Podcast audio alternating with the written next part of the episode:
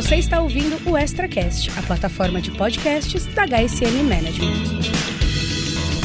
Olá, queridos ouvintes. Eu sou Carolina Genovese, gerente de comunidade da HSM Management, e estou com Felipe Azevedo, CEO da LG Lugar de Gente, para o último episódio da série O RH no Divã análises para CHROs preparados para o futuro. Olá, Carol. Chegamos ao nosso último episódio da série, O Líder Mais Humano e Mais Diverso. Embora tenhamos falado de gestão de mudança e de letramento tecnológico nos outros episódios, este último programa da trilogia vai mostrar que todo CHRO do futuro deve aprender a trabalhar em colaboração, co-criando e dividindo estratégias com os times, de forma a empoderar os colaboradores nas companhias. E para isso, Felipe, é dever desse líder exercer a autenticidade, e nisso incluímos o fator vulnerabilidade, a empatia, que sempre atua de maneira a privilegiar o equilíbrio entre a conquista de metas e o bem-estar do time, a adaptabilidade ou flexibilidade e a conexão com a diversidade. Afinal, políticas de diversidade e inclusão, especialmente as de inclusão real, são diferenciais de negócio e exige dos líderes um olhar mais plural e sensível.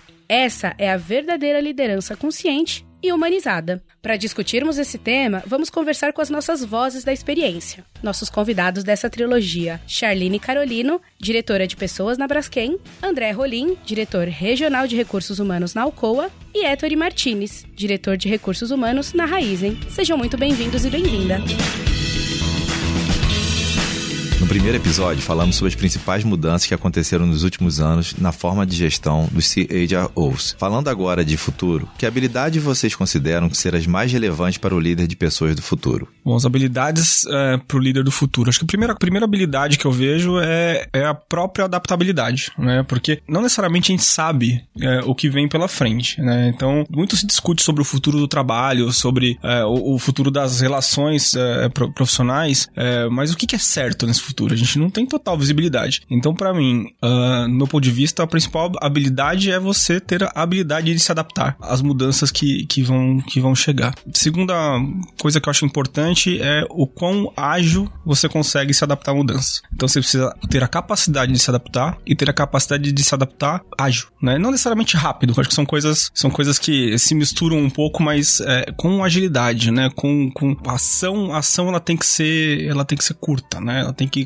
ela tem que gerar um movimento, um movimento curto. Mas eu acho que tudo vai depender muito do que que, o que, que vem pela frente ainda. Então, o que, que quais são os, quais são as habilidades que as empresas vão precisar para se relacionar? Há pouco tempo atrás, pouco se discutia de ESG, por exemplo. ESG está na agenda de todas as organizações. Quais foram os líderes e as empresas que se adaptaram rápido a essa mudança de, de conhecimento, de conceito, que conseguiram ver valor não só é, como valor de negócio, mas também como valor para a sociedade no geral. Então, acho que adaptabilidade e agilidade são, são duas habilidades que, que precisam estar na cabeça dos líderes do futuro. Acho que a adaptabilidade, sem dúvida. Eu estava aqui pensando nesse, nesse. A gente falou tanto de, de mundos complexos, essa questão de como que a gente se adapta é, rapidamente. Então, gosto muito que o Ettore comentou. E eu queria complementar com mais duas. Uma, no habilidade, acho que nem tanto uma habilidade, mas eu tenho discutido muito, provocado muito. A gente fala, é, inclusive, a gente trata nesse olhar de. É um dos atributos das nossas competências, o autoconhecimento como líder, né? O quanto que a gente é, entende o que que a gente nosso papel na sociedade, nosso papel na nossa organização, e a gente consegue esse olhar mais a, a, apurado quando a gente se conhece, quando a gente entende valores, nosso principalmente nossos valores, quais são os limites que eu, que eu vou, como é que uma determinada tomada de decisão ou como uma determinada reação impacta em mim. Eu tenho falado e discutido muito essa, essa necessidade da gente cada vez mais se autoconhecer. Trazendo um olhar de, de habilidade, a gente falou em outros episódios bastante sobre sobre a complexidade que vivemos. Então, quando a gente fala em, em habilidade, me vê muito como é que a gente gerencia esta, a, as complexidades. Quando a gente precisa fazer um trade-off de um determinado impacto de é, decisão, como a gente é, mapeia é, quais são essas complexidades, leitura situacional ali. Eu acho que vem uma série de, de questões quando eu falo nessa questão de gerenciamento de, de complexidade. É, a gente fala muito de ambiguidade. Não existe mais zero um, né? Não, não sei na tecnologia, sem dúvida, mas não existe esse mundo binário, né? Então, com, sempre vai ter alguma reflexão, alguma tomada de decisão trazendo ambiguidade para esses cenários complexos. Então, saber gerenciar isso, acho que é uma habilidade importante. Eu, eu vejo bastante uma capacidade nossa de conectar o macro e o micro, né? A gente olhar o grande, o que está acontecendo com uma sociedade humana. Eu sou um entusiasta sobre futuro, então quando eu, eu, participei né, de algumas, algumas palestras do, do Ray Kurzweil falando sobre como é que o mundo vai ser daqui para frente, né? Então olhar bastante para esse macro e trazer isso também para um micro, né? De uma forma empática, olhando no micro do ponto de vista do humano, do indivíduo, do ser, né? Então a gente conectar. É, eu vejo essa grande habilidade necessária para gente como líderes de pessoas no futuro, conectar os, as grandes tendências globais que vão acontecendo com esse mundo. A gente começa a ver cada vez mais mudanças muito rápidas de políticas públicas, políticas econômicas globalmente que tem um impacto é, muito direcionado a uma determinada região, um determinado país, e daí a pouco vem uma avalanche que já chega aqui tem um impacto pra gente aqui também. Então, olhar esse big cenário, esse cenário muito mais mais amplo que a gente tem e olhar o indivíduo, né? Então a gente olhar o que a gente dizia antes, o olho no peixe, um olho no gato, olhar realmente o que, que vai vir pela frente, sem deixar de ter esse olhar empático sobre as pessoas, de como é que estão as pessoas, como é que a gente faz as pessoas saírem de onde elas estão e verem valor de sair onde elas estão para poder seguir essas jornadas junto com a gente dentro das organizações. As organizações elas precisam ser os habilitadores das mudanças também futuras, né? Então eu vejo, por exemplo, quando as empresas chegam no Brasil, uma startup, vamos supor, quando o Uber chegou no Brasil há uns X anos atrás, ele não, ele não perguntou se, se a legislação permitia, se, se o mercado de trabalho aceitava, qual era a relação de, de profissão. Ele, ele veio pro país. Ele veio e ele gerou uma necessidade. Ele gerou uma mudança. Depois ele se adaptou, né? Depois teve discussões enormes ali, né? De, de, temas regulatórios, etc. Mas ele se adaptou à, à, necessidade do país. Então, eu acho que quando a gente olha para o futuro, a, as companhias elas precisam ser os provocadores da mudança e ter a coragem de fazer as mudanças acontecerem. Né? E vai ter necessidade de adaptação, obviamente. É claro que você tem que ser compliance com a legislação, óbvio que você tem que ter um cuidado, é, mas ter a, a, audácia e a coragem de, de querer também gerar essa necessidade futura. Né? As empresas buscam hoje, eu tenho certeza que você pega uma empresa como a Alcoa, que é uma empresa que, de, de, que surgiu no commodity, né, de geração de, de, de, matéria, é quanta inovação ela não trouxe na produção é, dos seus insumos, né? A, a própria Raizen, ela está gerando uma discussão futura de combustível sustentável, né, de, de um etanol de segunda geração, são coisas que, que já estão conectadas com o futuro, né, que a gente quer prover para a humanidade em geral. Então, acho que as empresas precisam também, é, mais do que esperar o futuro acontecer, elas precisam provocar com que o futuro chegue. Sem dúvida, Héctor. Você sabe que a gente deu uma das, uma das capas de HSM Management foi sobre futuro. Na verdade, foi sobre futuros, no plural. E muito dessa provocação de que não existe apenas um futuro, existe uma, uma série de possibilidades de futuros e depende das organizações e dos indivíduos, da sociedade civil de maneira geral, essa construção. Então acho que está totalmente conectado com o que a gente está falando aqui. Só comentando sobre essa questão dos futuros, né? A gente tem escutado muito estar atento também ao futuro do trabalho.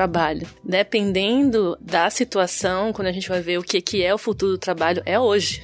Na verdade, é um futuro presente, né? Então, também tem um pouco dessa, desse, desse olhar. Sem dúvida, esse é um recorte muito importante, Aline. Quero aproveitar que estou aqui com você e entendendo um pouco desse contexto em que o líder co-cria e divide as estratégias com o time. A Braskem tem um programa muito bacana que surgiu depois da pandemia de Covid e eu queria ouvir, né, sobre como surgiu esse programa cuidando da gente e também a ferramenta Termômetro do Bem-Estar é, criada para medir o ambiente de trabalho nesse período pós-pandemia. E como foi a evolução desse programa, dessa ferramenta, se você puder trazer para a gente, por favor. Bom, bacana. É, o Cuidando da Gente é, é, foi um programa que foi efetivamente, você falou bem, bem a palavra aí, co-criado, né? Foi evoluindo a partir da necessidade da gente cuidar das pessoas efetivamente, né? Assim, como é que naquele cenário completamente incerto a gente dava um mínimo de acolhimento e a gente evoluiu o olhar é, de bem-estar, né? não só no, no, olhar de saúde física, mas também de é, saúde emocional, social, nesse novo modelo de, de trabalho, de, de flexibilidade. Naquele momento, a gente criou completamente dentro de casa, com super apoios aí dentro da área de, de RH, mas com parceria de TI, enfim, e outras áreas, o nosso termômetro do bem-estar, que é uma ferramenta, um pulse survey, li rapidamente, um determinado período, para capturar como estava o momento das pessoas. Então a gente criou muito naquele momento de, de pandemia. Então a gente perguntava como algumas perguntas rápidas, diretas e tinha um comentário adicional que a gente pegava a percepção em relação a como eu me sinto e o quanto que eu estou engajado. Claro que tem uma série de, de perguntas ali que formavam esses dois pilares. E foi muito bacana, muito é, bem aceito. A gente conseguiu ter o, o. Porque a gente perdeu o olho no olho, né? Perdeu. Nossa cultura incentiva muito essas relações humanas, o contato, enfim. E aí a gente, poxa, como é que a gente vai é, saber um pouco mais das necessidades? Foi muito bem aceito pela estrutura. Começou aqui na, na América do Sul e a gente fez uma série de iniciativas, de novos programas provenientes das respostas dos nossos integrantes. Como você como eu comentei, isso vai evoluindo. E o cuidando da gente, é, além né, do termômetro que dava alguns é, subsídios de, de decisão ali, de iniciativas para o programa como um todo, cheguei a comentar no outro episódio a questão do check-in emocional, a plataforma de suporte e bem-estar, que é um, um 0800, um canal onde integrantes independentes podiam ligar para uma série de tanto questões emocionais, mas também como é, questões é, sociais ali 24 horas. O apoio para na época da academia, fornecendo todo um suporte ergonômico, né? E além de, de uma série de capacitações que a gente chamava das lives, né? Assim, e continua até hoje para suportar o, o bem-estar ali dos integrantes. Nesse processo evolutivo nasceu cuidando da gente, a ferramenta, o termômetro bem-estar dentro desse processo, suportando. Hoje a gente está evoluindo, já é um programa, o nosso programa de saúde integral e bem-estar, no âmbito global. Então, a gente analisando como é que a gente trata este, este tema de uma forma corporativa e direciona é, algumas questões mais estruturantes e de médio e longo prazo para é, alavancar o bem-estar dos nossos integrantes, os estados. E a gente continua com o termômetro do bem-estar. Então, reformulamos, claro, porque não faz mais sentido fazer perguntas no contexto de pandemia, mas a gente mantém duas vezes por ano, vamos lançar agora novamente para capturar um pouco do, do ambiente. Muito legal, Charlene. André, a Alcoa pretende ampliar a contratação de mulheres até 2030, como você mencionou no episódio anterior, chegando a 35% do total de colaboradores na área de operações e a 50% em posições de liderança. Esse caminho já está sendo trilhado. Em 2020, elas eram 16% do quadro e hoje já são 25%, o que impulsionou os investimentos em igualdade de gênero na mineradora, que envolve não só a contratação, mas também revisão salarial do time feminino. Legal, obrigado, Felipe. Bom, para a gente poder falar sobre todos os nossos avanços em inclusão, diversidade, equidade, pertencimento, eu preciso falar uh, sobre qual é a nossa missão na UCOA, né, de, uh, de inclusão e diversidade. A gente definiu que nós queremos criar uma cultura para todas e todos. Criar uma cultura para todas e todos para a gente é o tão amplo quanto pode parecer. Tá? A gente já falou nos episódios anteriores sobre os esforços que a gente tem feito em criar espaços segurança psicológica. E quando a gente vai falar sobre equidade de gênero, a gente tem que falar muito mais sobre espaços de segurança psicológica para poder a gente discutir de forma vulnerável como é que nós vamos realmente fazer essa mudança acontecer. É, não é uma mudança que ela pode acontecer só por uma decisão organizacional. Sim, nós tomamos essa decisão organizacional, o nosso time executivo, mas a gente precisava que as pessoas, as lideranças, vissem esse valor. Então a gente trabalhou muito e tem trabalhado muito em letramento, em processos de desenvolvimento. Nós temos uma rede de mulheres que a gente chama de AWN há mais de 20 anos trabalhando todo um processo de discussão sobre o papel da mulher dentro da indústria. Então, com base em tudo isso, a gente começou a desenvolver várias conversas estruturadas e guiadas para poder vender valor para as pessoas. E aí, com base em tudo isso que a gente já evoluiu até aqui, a gente começou a criar alguns programas afirmativos nos últimos três anos. A gente criou uh, alguns programas de aceleração, o nosso programa de aceleração que eu comentei no episódio anterior também de desenvolvimento de mulheres, e os programas de entrada. Então, ano passado, dando um exemplo para vocês, a gente restartou a nossa operação de redução, que a gente chama de smelter, que é a produção do alumínio primário. Como uma meta nossa, nós colocamos que nós precisávamos ter no mínimo 20% de mulheres contratadas nessa operação. Para isso, a gente criou um programa que a gente chamou Avisa que são elas, para poder fazer recrutamento de mulheres. No primeiro momento, as, o que a gente ouviu é o seguinte: a gente não vai ter candidata suficiente. Nós tínhamos 50 vagas abertas, nós tivemos 15 mil candidatas. Ah, André, mas vocês tiveram que reduzir, baixar a régua para isso? Não, a régua nunca teve tão alta e a qualidade dessas mulheres nunca foi tão boa, é, tão importante pra gente, tá? Tanto que dessas 50 mulheres que a gente contratou, 10% delas já foi promovida logo no primeiro ano. A gente tá terminando o primeiro ano agora do programa com elas dentro da operação, como operadoras, como mecânicas, como técnicas, já foram uh, promovidas não por uma curva forçada, mas por causa de alto nível mesmo de entregas que elas têm feito pra gente. E aí, conectando com os outros programas que a gente tem de entrada, quando a gente fala dos nossos programas de estágio, programas trainee, a gente também colocou metas bem ambiciosas de inclusão de todos os grupos subrepresentados, mas em específico de mulheres. E aí eu posso te falar um último ponto que para mim também faz muito sentido do que, que a gente tomou uma decisão corporativa, que é uh, já há alguns anos contratação de mulheres faz parte do nossa, das nossas metas de remuneração variável no grupo. A partir de 2021, a gente incluiu metas mais ambiciosas nessas metas de remuneração variável. 2021 e 2022 o Brasil puxou uh, o resultado global. Ano passado a gente conseguiu fazer contratação de mais de 80% do nosso público de pessoas de grupos subrepresentados. É, e quando a gente fala de contratação de mulheres, 35% de todas as nossas contratações em 2022 foram de mulheres. Sem curva forçada, sem uma necessidade de criar mais impacto ali para aquela tomada de decisão. Então isso tem a ver com letramento, com aprendizagem, com criação de valor e com abertura de espaços, né? Olhar para o oceano azul, olhar para onde as mulheres estão. E aí, um, um, último programa que eu queria citar que a gente tem feito bastante chama Elas na Alcoa, porque a gente quer mostrar para as mulheres que estão é, no mercado de forma geral, que estão começando as carreiras dentro de ciências, matemática, tecnologia, né? O famoso STEM, que tem espaço para poder desenvolver e criar novos futuros dentro de uma mineradora.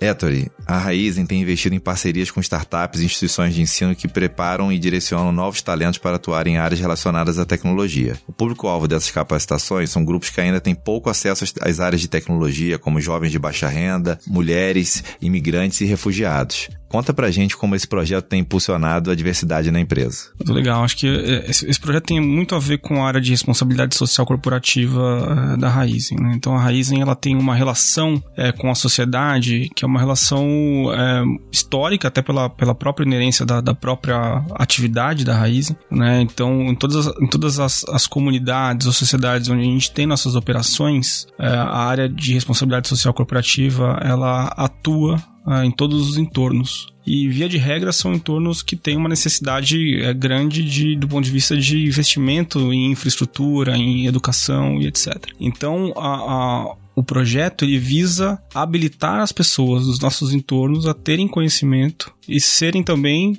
é, protagonistas das próprias carreiras, né? Então, é, se, se, eu quero, se eu quero ser uma, uma, empresa inclusiva, é mais do que estar apta e aberta a receber a inclusão, eu preciso também dar condição para que essas pessoas consigam atuar dentro dos ecossistemas que eu, que eu preciso né? Então, a, a, capacitação e a, e a, e a formação é, de pessoas dessas comunidades, ela é uma, um dos pilares estratégicos da, da, própria, relação, da própria área de relações é, corporativas, né? relações sociais corporativas. E aí você, você capacitando, acho que a, a organização, as pessoas no geral, você consegue abrir a, a mais oportunidades. Né? Então eu, eu, eu, capacito a sociedade e aí eu consigo gerenciar e fazer com que as pessoas tenham mais oportunidade de carreira, né? Do que ao invés de só abrir as portas é, e limitar um pouco a área de atuação dessas pessoas. Tá? Então a área de responsabilidade social corporativa, em parceria com, com, com algumas outras empresas, é, dá essa condição. E, e, e a Raiz ela tem uma empresa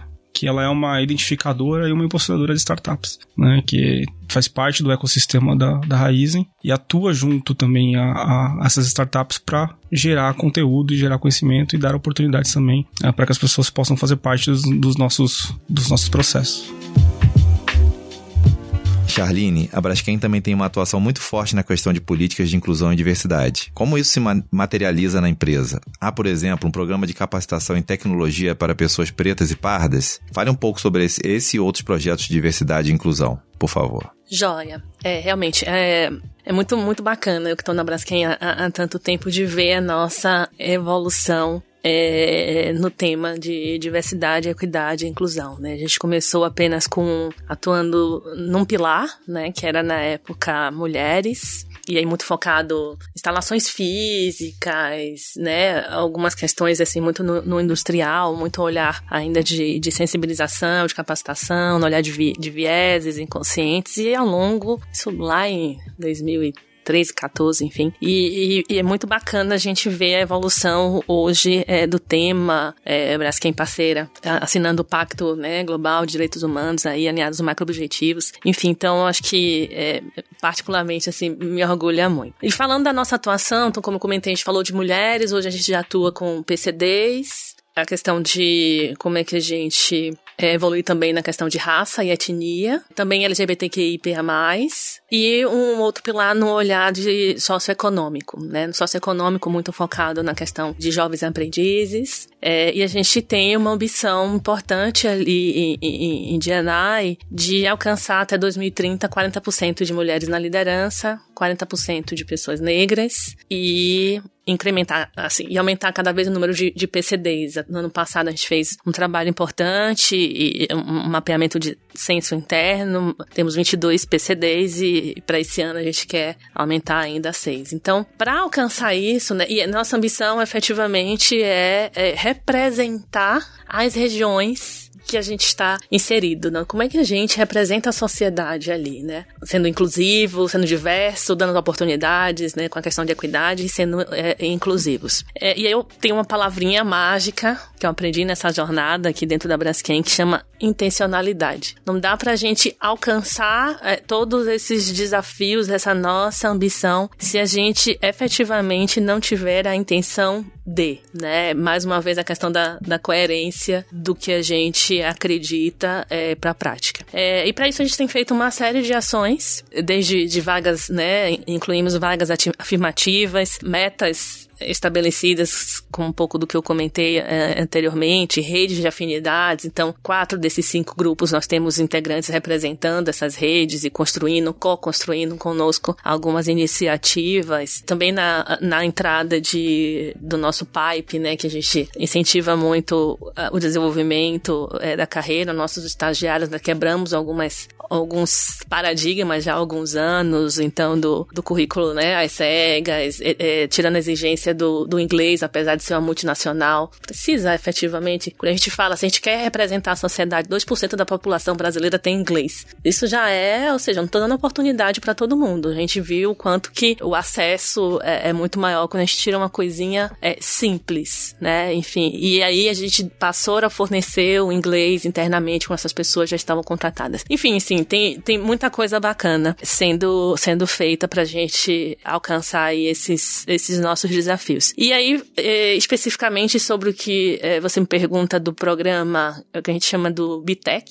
muito focado, uh, a gente fez uma parceria, né, com uma, com uma empresa, é, apoiando um pouco dessa, dessa estratégia. A gente fez uma parceria que desenvolve em tecnologia, então a gente está apoiando uma, uma turma com 25 pessoas. Dessa turma, é 100% um dos critérios é que precisam ser pessoas pretas e pardas, e 50% dessa turma precisa é, ser mulher, né? Então a gente traz um pouco dessa da interseccionalidade aí já na, na, na intenção. O programa foi lançado, foi um, um sucesso, a gente tá, teve mais de 11 mil inscritos para 25 vagas, então estamos aqui aguardando começar um programa online de seis meses para formar cientista de dados. Acho que também apoia no nosso trazendo conhecimento aí é, interno. Então, alguns exemplos aí do que a gente é, tem feito com intenção, né? Acho que é a palavrinha mágica, ser intencional nas nossas ações. Muito legal, Charlene. É, você trouxe números expressivos, o André trouxe números expressivos também de inscrições, então acho que fica claro que interesse há, né? As pessoas precisam das oportunidades e muito bom ouvir exemplos de empresas que estão construindo e, e criando isso. Agora, André, além da atenção das mulheres, né? Você trouxe bastante dados e programas aqui. Vocês também trabalham com recrutamento afirmativo e iniciativas voltadas a outros grupos subrepresentados, como você comentou um pouco com a gente, como pessoas pretas e pardas, pessoas com deficiências, profissionais LGBT LGBTQIA+, e na prática, como funciona o recrutamento afirmativo? Como as lideranças se engajam nessas iniciativas? Legal, obrigado, Carol. E esse é o tipo de pergunta que eu adoro responder porque tem muito a ver com, com o nosso propósito, né? De transformar potencial em progresso real. É, quando a gente fala de ações afirmativas no Alcoa, o que a gente tem trabalhado muito é mostrar o valor para as lideranças de a gente ser um reflexo da sociedade, como a Charlene falou. A gente definiu que o maior impacto que a gente pode trazer para as comunidades onde a gente está é criar espaço para que ela possa se ver dentro dessa companhia e criando esse valor junto com a gente. Então, trazer uh, os, os, recrutamentos afirmativos não é o grande dificultador. O grande desafio é a gente mostrar para as pessoas que existe um oceano azul que a gente não explorava. Então, quando a gente começou a lançar as vagas afirmativas para mulheres, os gestores e, as gestoras chegavam para a gente e falavam assim: mas o tempo para poder recrutar vai demorar muito mais, uh, a qualidade de candidatos e candidatas vai ser menor. E o que a gente viu foi completamente o oposto disso. A gente conseguiu atrair pessoas que a gente não via de uma forma mais ampla quando a gente olhava muito focado para algumas universidades, para alguns lugares no Brasil. Eu falo disso porque é o seguinte, a grande parte das nossas operações estão no norte e nordeste do Brasil. Quando a gente fala sobre é, composição demográfica do norte e nordeste do Brasil, é formado essencialmente por mulheres, pessoas pretas e pardas. Então, por que, que essas pessoas não estavam representadas dentro da nossa companhia e não estavam representadas dentro da indústria de uma forma geral? É porque nós, como companhia e as companhias de forma geral, não olhavam atentamente para isso. Então, recrutamento afirmativo pra gente é esse olhar atento para públicos que a gente até então não via. Eu não gosto de falar de, de dar luz sobre, porque a luz sempre existiu ali. É a gente que não via ela. E esse é um, esse é um dos grandes elementos que a gente tem trabalhado com todos os nossos grupos subrepresentados, tá? Vou dar alguns exemplos. Eu falei sobre a Visa que são elas, mas um dos outros elementos que a gente falou é o seguinte: nós queremos contratar pessoas com deficiência porque elas representam 24% da sociedade brasileira. Não é porque eu tenho uma necessidade de uma cota de 5% que o governo me pede. 24% da população brasileira é, é bem expressivo para poder ter ali um oceano azul de talentos que a gente não estava olhando. Então a gente lançou o programa O Meu Lugar é Aqui para a gente poder contratar 53 pessoas com deficiência para poder trabalhar na nossa operação Elumar. Também tivemos assim um boom de inscrições que a gente não esperava e a gente trouxe pessoas altamente qualificadas que estão criando trajetórias incríveis lá dentro da companhia. E aí, no final das contas, o que que isso traz pra gente, né? o que que isso significa? A gente foi uh, listado no índice da Bloomberg de equidade de gênero já pelo terceiro ano seguido.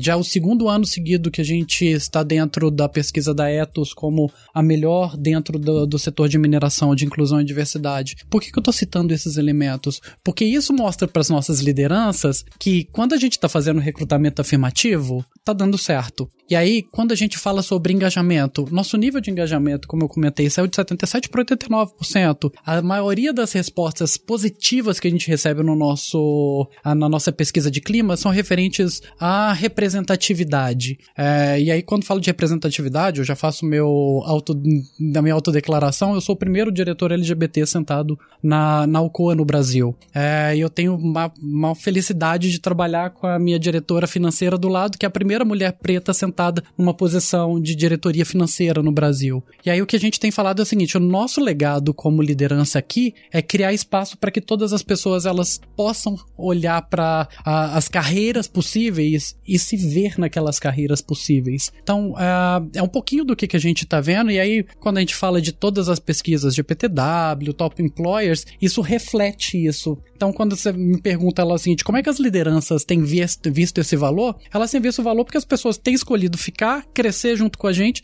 e o nosso resultado de produtividade aumentou significativamente dos últimos anos para cá. Bom, André, obrigada aqui pelos exemplos e programas que você trouxe aí falando sobre mulheres. E, Ettore, eu gostaria de aproveitar esse tema, né, os programas que o André trouxe aqui voltados para mulheres na Alcoa, para saber um pouco mais sobre a certificação conquistada pela Raizen, Woman on Board, e também sobre o projeto Mulher, Movimento Mulher 360, como eles funcionam e que resultados eles trouxeram para os colaboradores e para a Raizen. Legal. Bom, primeiro acho que o, o, o on Board é um, ele é um selo que ele é dado para empresas que é, aumentam a participação de mulheres no board da companhia. Né? Então, em 2022, a Raizen incrementou o número de mulheres no, no board e ela foi reconhecida por esse, por esse selo e, e, e que é um movimento né, é, que ele é contínuo. Né? Então, a gente continua estimulando, é, incentivando a participação e o incremento de mulheres nos nossos conselhos. E o movimento Mulher, Mulheres 360, é, o que, qual a Raizen é uma das signatárias, né, ele contribui para o incremento de, da participação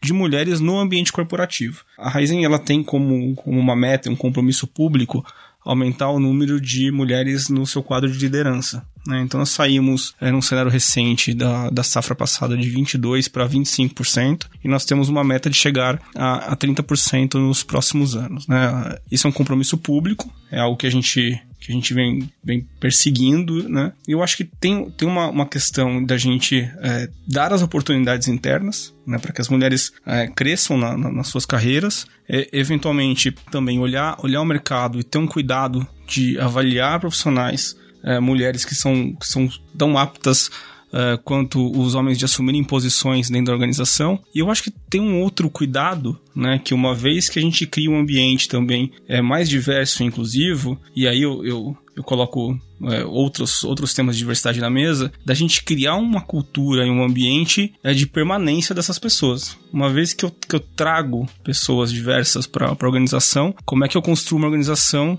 que cuida dessas pessoas e que estimula essas pessoas com oportunidades de carreira, oportunidades de desenvolvimento, obviamente com, com a questão de justiça na remuneração, né? E que realmente elas estejam num ambiente que uh, seja propício e apto para elas se sentirem bem e desenvolverem suas, suas carreiras ao longo do, do, do período. Então acho que é, é, é uma agenda que a gente que a gente vem propondo, com cuidado de realmente é, tornar isso um compromisso externo, público, é, para que também a movimentação, a, a, organização se movimente numa, numa direção só. Eu acho que a gente tem tudo para aumentar e para crescer bastante esse número de diversidade na nossa liderança e também dentro da nossa organização como um todo. Até para para contribuir também um pouquinho mais nas nossas operações que há pouco tempo atrás elas eram bastante masculinas, né, operações de campo, de, de agro, hoje nós já temos é, muitas mulheres que são operadoras né, de, de colheitadeiras, operadoras de máquinas agrícolas, e há pouco tempo atrás existia aquele preconceito né, de, ah, é uma máquina muito pesada, difícil de ser, difícil de ser manipulada, é, e que na verdade não é, né, ela, obviamente que ela tem sua complexidade, mas a complexidade é igual para ambos, né, porque ela é uma máquina gigante, ninguém precisa carregar uma máquina de 30 toneladas, você vai fazer a, a, a, a vai manipular ela de uma forma técnica. E, então, a, a Raiz ela vem investindo bastante em trazer mulheres para ocupar posições é, também no nosso, na nossa operação. Muito bacana conhecer um pouco dessa evolução, Héctor.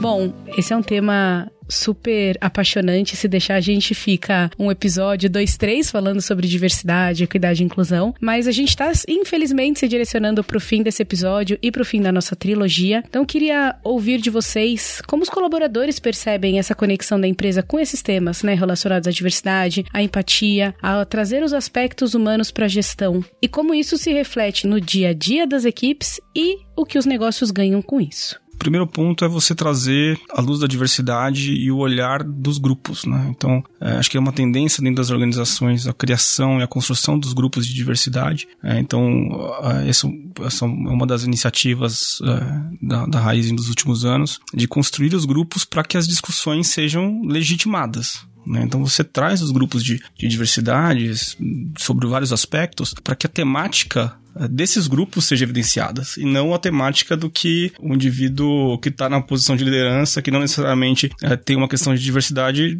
acha sobre o tema. Né? Então, acho que a necessidade da construção de um ambiente diverso, ele tem que vir de quem se representa nesses grupos. Né? Então, acho que o, o, o, espaço das organizações é de incentivar e alavancar essas discussões de uma forma genuína e verdadeira. Acho que, como, como o André comentou há pouco tempo, agora, recente, agora nessa conversa, ambientes diversos eles, eles são mais produtivos e mais eficientes. Isso, isso é um dado. Isso é, isso é comprovado. A gente não tem, não, não existe uma discussão em cima disso. Então, obviamente que a gente tem que ter um olhar de sociedade, mas para o negócio ele também é um olhar positivo. Então, é, é uma relação de, de ganho de todos os lados. Então essa discussão ela precisa ser evidenciada, ela precisa ser transparente e, e mais que tudo ela precisa ser genuína.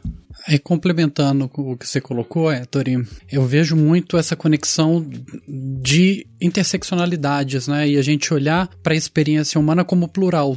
Na, em alguns momentos dentro das organizações a gente pensa é, de uma forma um pouco clusterizada, né? Então, assim, a experiência de pessoas pretas, a experiência de mulheres. Nós temos uma pluralidade de experiências, de recortes humanos, recortes sociais que são inúmeros, né? Então, assim, como é que a gente começa a olhar para para tudo isso para poder gerar valor para as pessoas que estão dentro das organizações, né? E aí, dentro da pergunta de como é que as pessoas veem valor disso, né, elas veem valor porque a gente tá no momento, né? A gente falou logo no, no, nos primeiros episódios sobre vulnerabilidade, sobre o pós-pandemia. A gente tá no momento que cada vez mais a gente quer falar sobre nós. A gente quer falar sobre as nossas individualidades, a gente quer trazer a nossa integralidade para dentro da empresa. A gente não quer mudar o gênero da nossa parceria do final final de semana para poder se adequar num grupo. A gente não quer romantizar, né? A gente tá falando sobre a maternidades reais hoje, a gente não quer romantizar que a mulher agora ela tem que pensar, ah, eu quero ser uma mãe e vai ser tudo incrível. Não, vai ter momentos que vai ser bom, tem momentos que não vai ser tão bom. E ela quer trazer essa história, as mulheres querem trazer essa história. Eu acho que eh, é algo muito importante para as pessoas, mas é muito importante para as organizações também, porque isso conecta a gente mais com os nossos clientes, conecta a gente muito mais com a sociedade de forma geral, que é um grande stakeholder nosso, e humaniza essa forma como as organizações se relacionam, inclusive com as próprias outras organizações. É, dentro da Alcoa, a gente tem um programa que a gente chama de Aliança Alcoa, que é para poder trabalhar todo o nosso entorno, as nossas contratadas, empresas com que, traba que trabalham com a gente. E aí, um dos pontos que a gente tem visto um grande valor é essa criação humanizada do diálogo, da gente sentar com essas companhias e dizer o seguinte: olha, gente, tudo que a gente fez aqui tem funcionado pra gente gente. Pode ser que a jornada de vocês não seja a mesma, pode ser que vocês tenham inúmeras outras iniciativas que façam sentido para o negócio de vocês. O importante é que a gente aprenda junto e que a gente faça impacto enquanto ecossistema para a sociedade, porque aí a gente gera valor para as pessoas, gera valor para o negócio e gera valor social. E aí a gente gera um impacto sustentável de longo prazo, né? Bacana. Complementando, acho que o que, que, gera valor, né? Bom, não tem como não remeter novamente, assim, a questão do, do vivenciar a cultura, né? Os atributos de cultura é, tão fortes, de, de inovação, de confiança nas pessoas, é, de autonomia e também a nossa proposta de valor alinhado a essa nossa cultura. E aí, um dos, dos nossos core values nessa proposta de valor é a que você é, é livre para ser você, né? Sem exceções né? Um statement é, muito discutido. Então, assim, efetivamente, esse ambiente mais diverso, é, com oportunidades, com equidade e cada vez mais inclusivo, a gente consegue apoiar essa nossa cultura de um ambiente mais psicologicamente seguro, porque ali as pessoas efetivamente podem ser elas mesmas, é, ali as pessoas podem é, prover opiniões, podem ser inovadoras, ou seja, é, é, a pessoa ser ela mesma, olhando o, o indivíduo, eu acho que é, fortalece fortalece é, muito esse engajamento, e quando eu falo de engajamento, o cuidado, ou seja, eu, eu te vejo, eu lhe respeito da forma como você é, e quero ver as, todas as suas é, contribuições, tudo que você é capaz, porque eu confio efetivamente em você, independente de quem você seja, porque eu respeito todos da mesma maneira, sem exceções. Então, acho que quando eu, como profissional, estou numa organização que genuinamente eu, eu sinto isso, assim, sem dúvida, traz mais engajamento, produtividade, como já foi citado aqui também, o melhor ambiente de trabalho, enfim. E aí, nas duas vias, né? Não só para o profissional, é, mas também para a empresa. Né? Sem dúvida, quem não quer um ambiente desse, qual líder, é, é, enfim, qual acionista que não quer ver os resultados provenientes deste ambiente que a gente acabou de, é, de comentar. É, para a empresa também, assim, quem está escutando a gente, acho que tem, tem um olhar além de alcançar, de fortalecer tudo isso que a gente efetivamente acredita, né, é, como propósito, como cultura, acho que todo mundo aqui, né, de RH, quem não, nunca participou de uma entrevista onde vários candidatos Santos né, potenciais talentos pergunta qual é a nossa estratégia sobre o assunto, como é que a Braskem, como é que a empresa X se posiciona é, em relação a, a e aí não só diversidade, mas sustentabilidade, enfim. Então, assim, eu acho que nos torna cada vez também mais competitivo, né? Acho que tem que também tangibilizar isso. É, e eu quero que as pessoas venham para cá porque vejam valor e vejam que é fato, né? Então, acho que esse olhar aí de, de reputação, enfim, não pode deixar de ser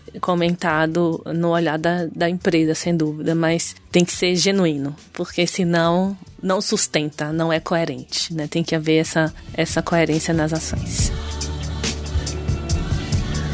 Para encerrar este episódio, gostaria de trazer uma reflexão. Nessa trilogia RH no Divã, abordamos os desafios das transformações necessárias ao RH, falamos do passado, do momento atual e pincelamos sobre o profissional do futuro. Para fechar essa série, quero saber de vocês que tipo de legado pretendem deixar para os que ocuparão seus cargos no futuro. Uma das coisas que a gente tem conversado muito, e aí eu vou chegar no meu legado, porque o meu legado está conectado diretamente também ao legado do meu time, o legado da organização a qual eu estou pertencendo neste momento, né? Nós temos discutido muito sobre mineração sustentável, sobre transformar a, a nossa indústria para poder ela ser mais sustentável no futuro, né? Reinventar a indústria do alumínio. Dentro do RH a gente tem discutido muito como é que nós vamos criar as melhores relações para que as pessoas falem o seguinte: "Uau, quero trabalhar na Alcoa, quero criar carreiras dentro da Alcoa". É, então, o, o meu legado pessoal conectado com esses esses ambientes, né, de construção que a gente está fazendo é criar um espaço para que outras pessoas de grupos subrepresentados, né, como eu comentei, de todos os grupos que a gente está trabalhando, equidade de gênero, equidade étnico-racial, pessoas com deficiência, pessoas LGBTQIAP+,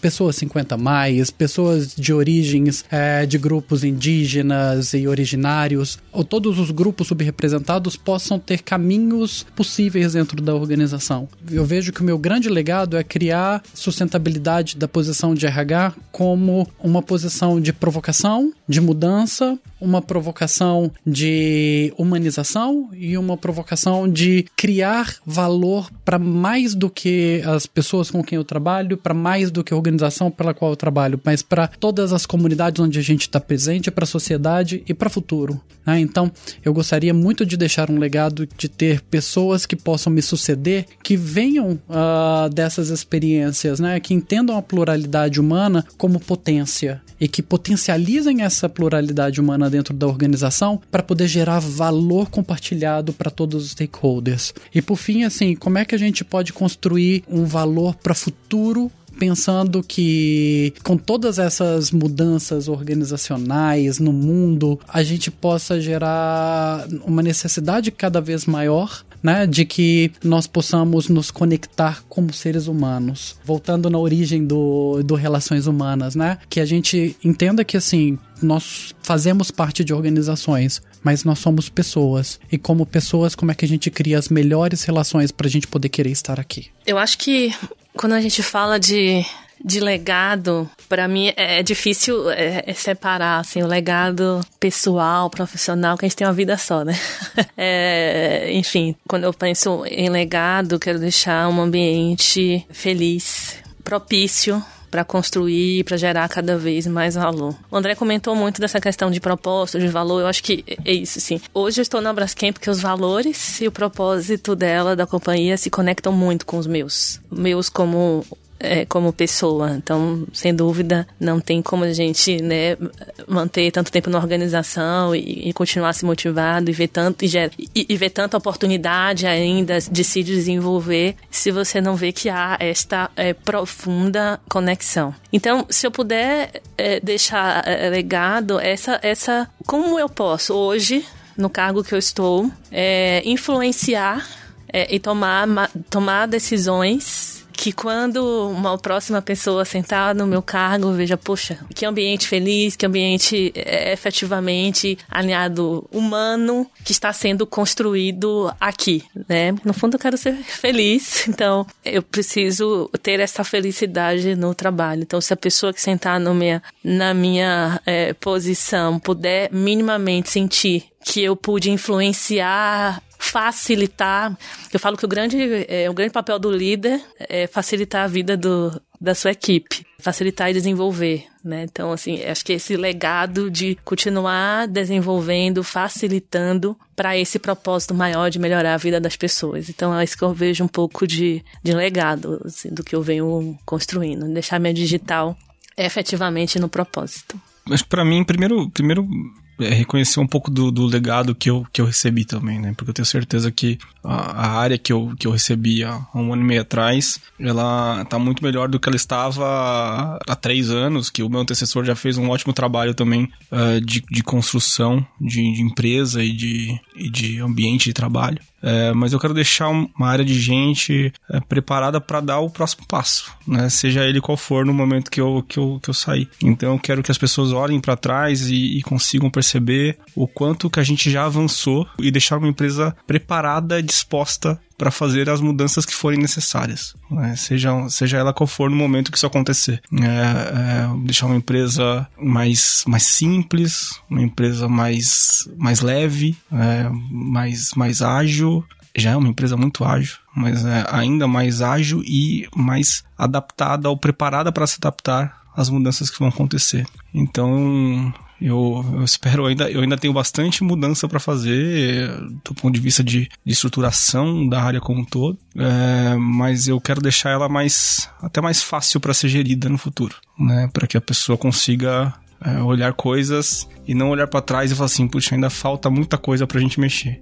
Eu quero que aquela pessoa que assuma meu lugar no futuro é, tenha a oportunidade de só olhar para frente. Então, para isso, para isso eu tenho olhado bastante para trás para tentar também arrumar as coisas ou, ou, avançar com as coisas que já foram implementadas. E com certeza um, um ambiente de trabalho como, como foi citado mais ainda mais colaborativo, é, ainda mais ainda mais leve, mais, mais feliz, né, como, como foi comentado, e que realmente a, a Raizen como até como, como marca empregadora esteja num, num patamar que a gente sabe que ela tem potencial de estar, né? Já é, já é uma potência como empresa é, e eu quero deixar uma empresa que seja desejada pelas pessoas. Quero que as pessoas tenham muita vontade de trabalhar, porque quem está lá dentro sabe o tamanho do, do potencial que a empresa tem. Excelente, gente.